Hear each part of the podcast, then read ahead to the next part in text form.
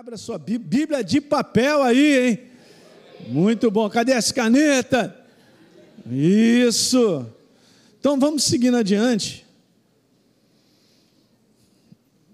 Eu estou nessa série falando um pouquinho sobre. Eu quero que você tenha um entendimento próprio da palavra santificação, e a gente vem ensinando, você que está assistindo pela, pela internet, de que a palavra santificação nada mais é do que o caminho da transformação. Caminhar com Deus é ser transformado. Então, esse é a verdadeira caminhada com Ele. Então, eu, eu venho colocando um texto base que se encontra lá no livro de Êxodo, Êxodo, capítulo 19, no verso número 10, que Deus diz a Moisés: Moisés, vá ao povo, fala, separa eles, santifica eles. No dia de hoje e de amanhã, lavem as suas roupas, porque no próximo dia estou chegando. Aleluia.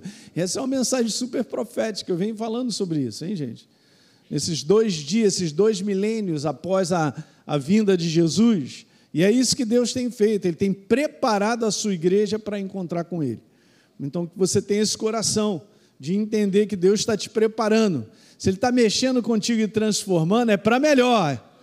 Então aguenta o tranco e vamos embora. Hebreus 12. Procurem viver em paz e busquem a santificação, o caminho da transformação, sem a qual ninguém verá, ninguém perceberá, ninguém terá sensibilidade para reconhecer a Deus. Isso aí é tremendo, hein? Ok, eu tinha colocado isso aí de maneira simples, é o processo pelo qual a gente vai se tornando mais semelhante a Jesus no nosso comportamento, naquilo que nós somos no nosso dia a dia e fazemos. Santificação é um processo transformador e agora a gente está falando sobre os motivos ou as razões que Deus requer de mim e de você andar nesse caminho. E o primeiro deles eu já vi. Nós falamos sobre isso porque ele é separado. Ele é, ele é sua palavra, ele é esse estilo de viver que é uma benção que não tem nada a ver com o estilo de viver desse mundo. E eu já comentei muitas coisas sobre isso. Hoje vou passar para esse segundo e vou seguir adiante, falando sobre esse segundo motivo. O segundo motivo é porque através desse processo, gente, escuta aí o que eu quero te falar. Só dessa maneira nós podemos crescer. E é um crescimento que é um crescimento do espírito humano, é um amadurecimento nosso. É, se nós olharmos um pouquinho, é na maturidade que nós usufruímos do melhor da nossa vida. Por mais que eu seja um ser humano, mas se sou infantil, sou criança ainda, sou adolescente, eu ainda não estou ainda no nível de usufruir o melhor da minha maturidade, obviamente, em tudo que eu faço, da eficiência, de resultados. Sabemos disso. Então, no mundo do espírito, é a mesma coisa. Eu quero te falar que é o único caminho, esse caminho da transformação, que verdadeiramente leva eu e você a crescermos.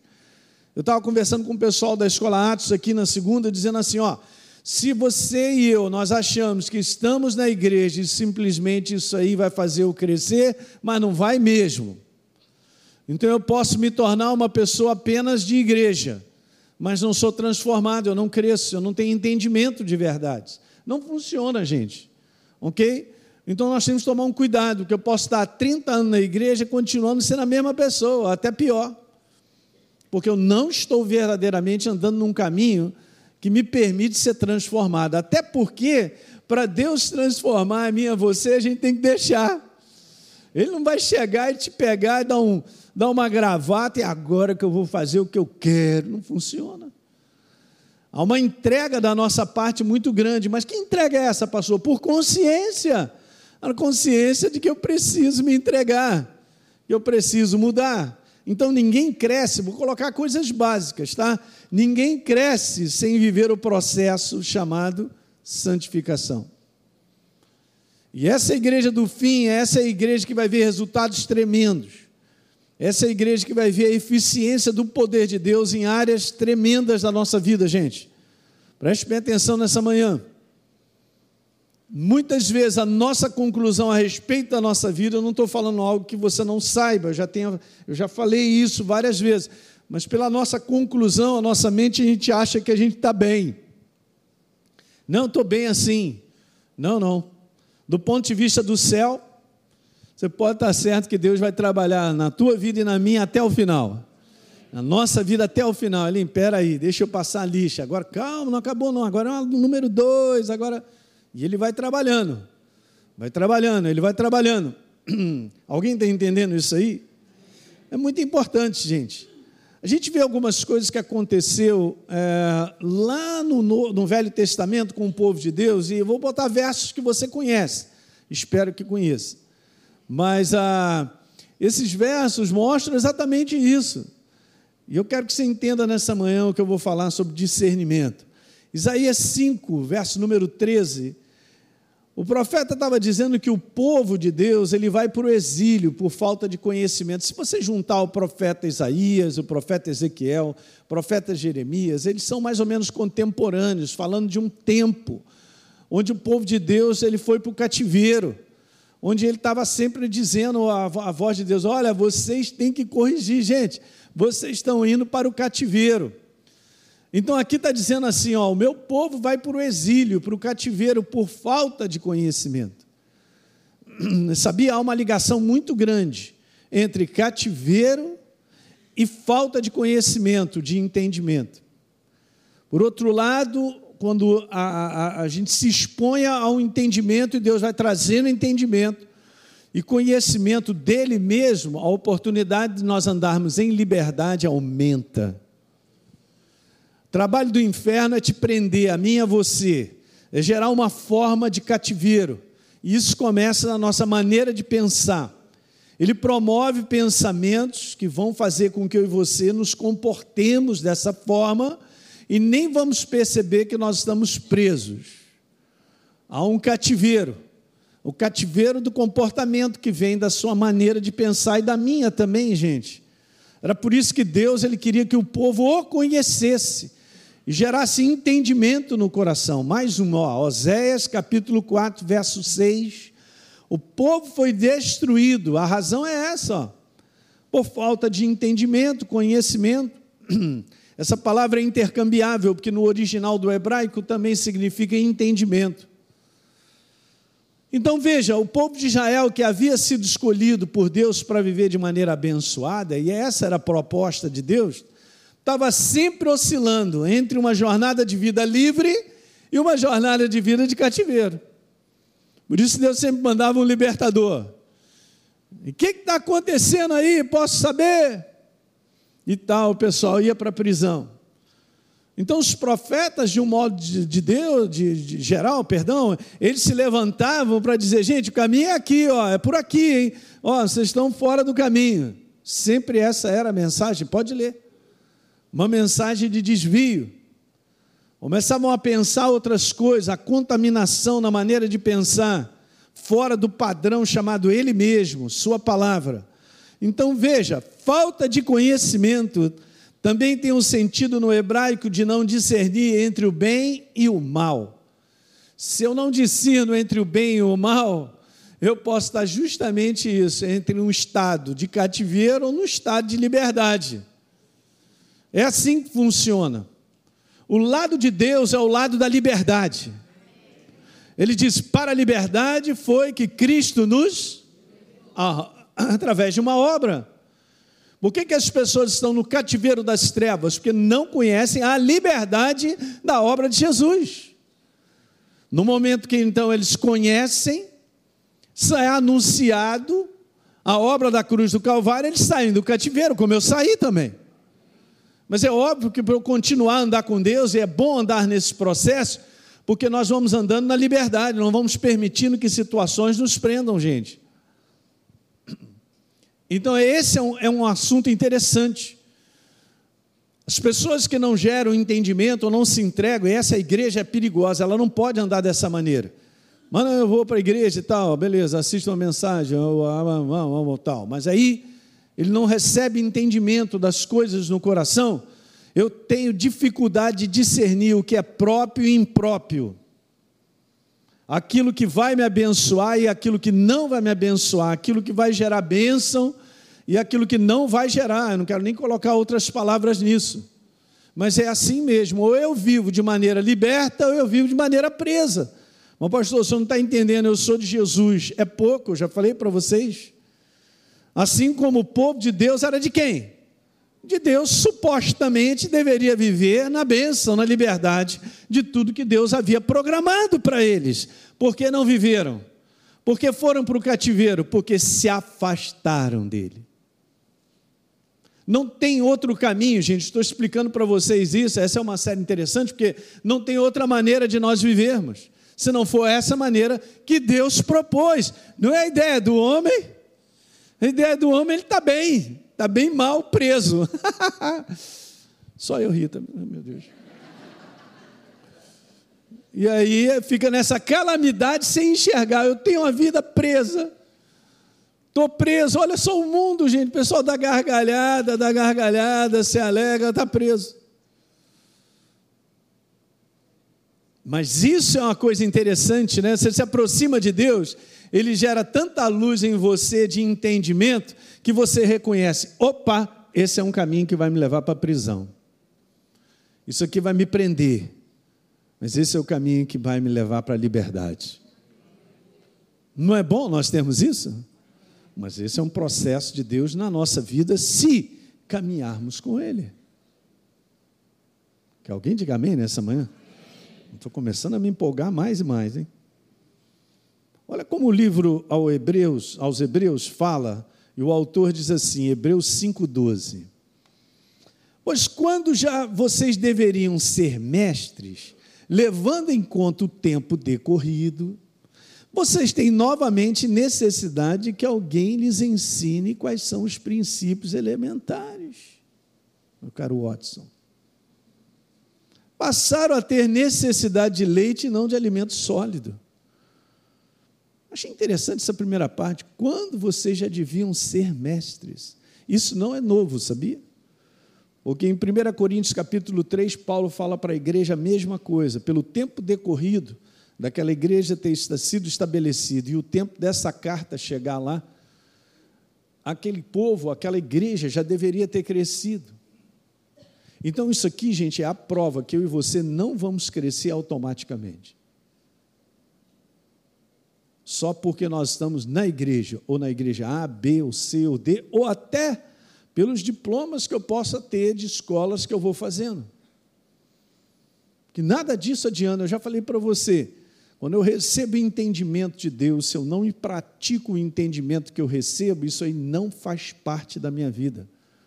Não fará parte de uma transformação. A verdade não transformará, ela não, não será parte de mim. É interessante isso. Porque é um desafio, Deus é uma expressão, Ele é uma experiência, não tem como eu ouvir algo e não colocar em prática. Quem está entendendo? Ele é super prático, ele é a vivência que eu preciso, então ele vai fazendo parte de quem eu sou. Então, pelo tempo decorrido, disse o autor ao livro aos Hebreus, vocês já deviam ser mestres, mas ó, eu estou vendo que vocês continuam precisando de leite, leite ninho aí, ó. Sei lá, Vamos tomar leite. Necessidade que alguém ensine de novo. Veja, aí ele comenta: ora, todo aquele que se alimenta de leite é o quê? Inexperiente, não tem a experiência da palavra. Legal, né? Porque está sendo colocado de uma maneira experimentar.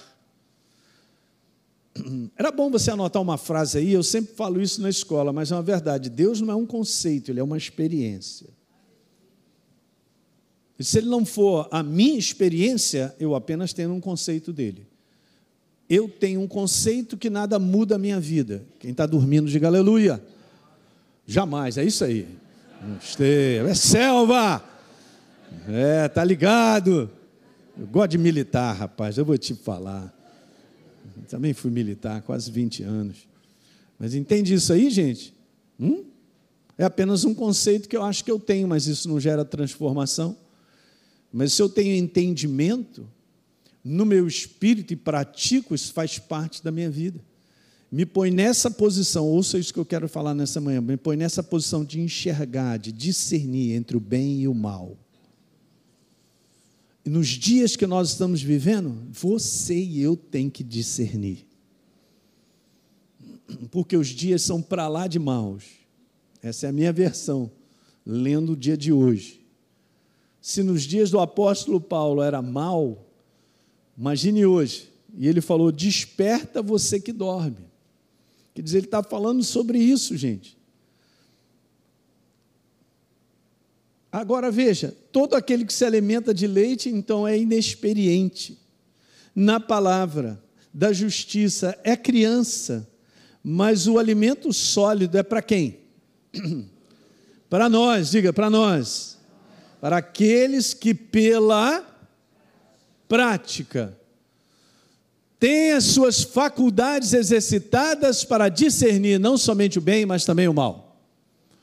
Se não há prática, se eu não me entrego ao caminho da transformação, eu não terei discernimento suficiente para reconhecer o mal. O mal sempre vem com aparência do bem. O mal nunca vem dizendo: estou aqui para te matar. Pode entrar nessa porta que a sua vida vai ser um arraso. Nunca se apresentará assim, gente. Hã? Por isso que as pessoas têm dificuldade. E a igreja não pode cair nessa cilada, porque esse é o tempo que o apóstolo Paulo, obviamente o Espírito Santo avisou, que é um tempo de grande engano. Muito engano tem se levantado, de oportunidades, situações, sei lá, das mais variadas, para que eu e você caiamos, porque esse é o desejo do inferno, te separar de Deus. Gente, é uma responsabilidade grande do ponto de vista do céu de cuidar dos seus que é a igreja, os filhos de Deus, imagina. A preocupação de Deus sentado num trono olhando a sua igreja. De saber que Ele está ali para assistir, mas depende muito de mim e de você caminharmos na jornada que Ele determina. Foi o que Ele fez no passado, avisando através dos profetas, mas a galera era doida. Fez outra escolha e a escolha que fizeram acabaram levando eles para o cativeiro. Uau! No verso 14, então, o autor diz que os adultos ou os maduros espiritualmente são aqueles que, pela prática da verdade, eles sabem ou têm condições de discernir entre o quê?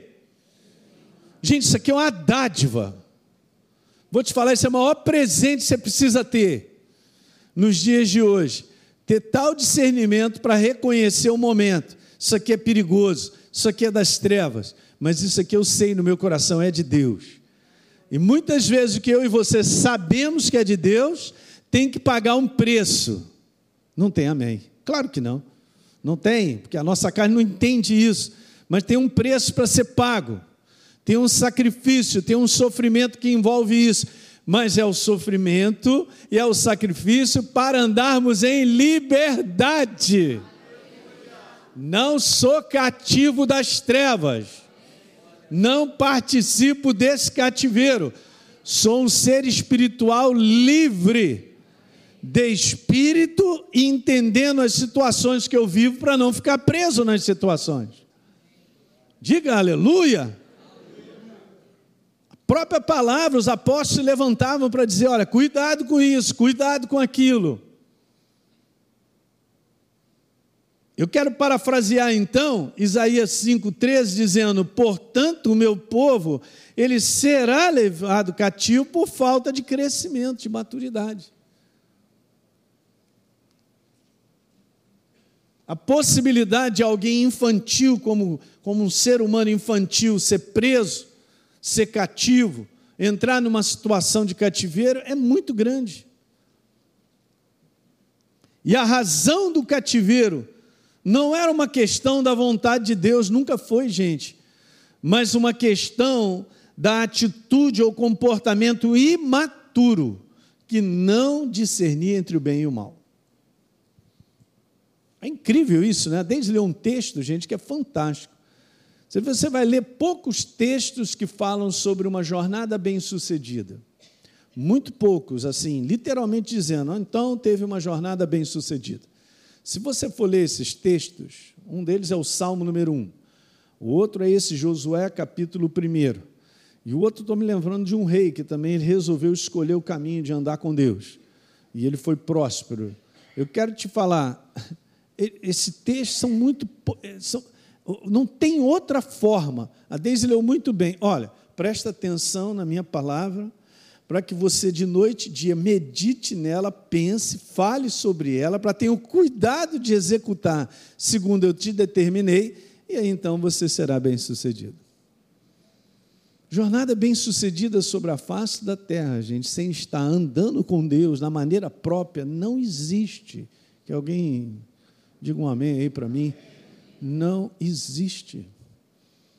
Então, bem, bem claro, a própria palavra de Deus é claríssima para falar isso para mim e para você. Olha a importância de nós termos em alto o que Deus tem a dizer, de a gente considerar isso por temor a Ele, por amá-lo. É o que Deus tem a dizer, é o que vale.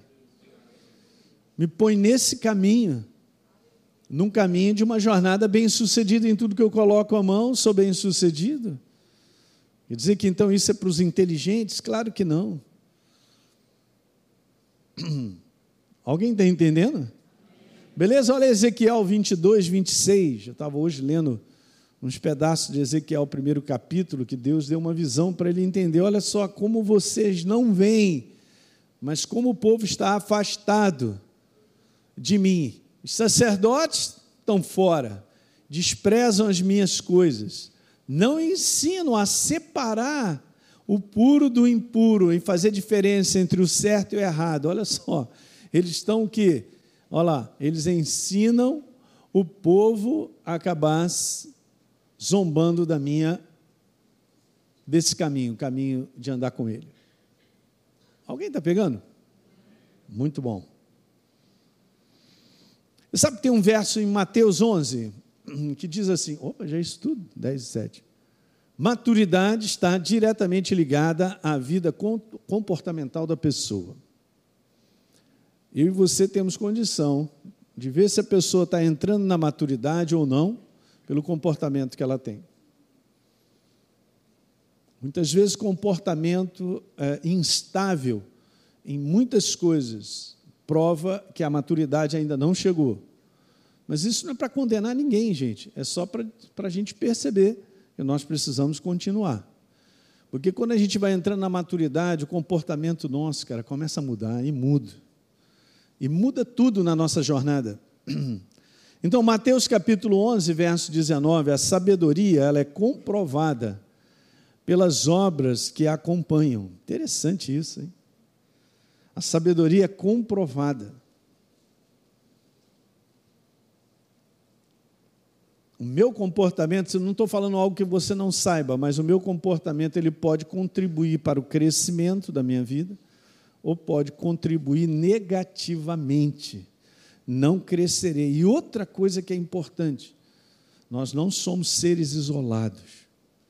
Tem pessoas que estão do teu lado. Então, se eu tenho um comportamento que prejudica a mim, provavelmente vai prejudicar quem está ao meu redor. Essa outra coisa que a gente vai entrando nesse caminho, Deus vai dando claridade suficiente para a gente discernir, meu Deus, que comportamento é esse que eu estou tendo? Isso aqui vai prejudicar a minha casa. Quem é que pensa assim? Ninguém. Mas aqueles que andam com Deus olharão dessa maneira.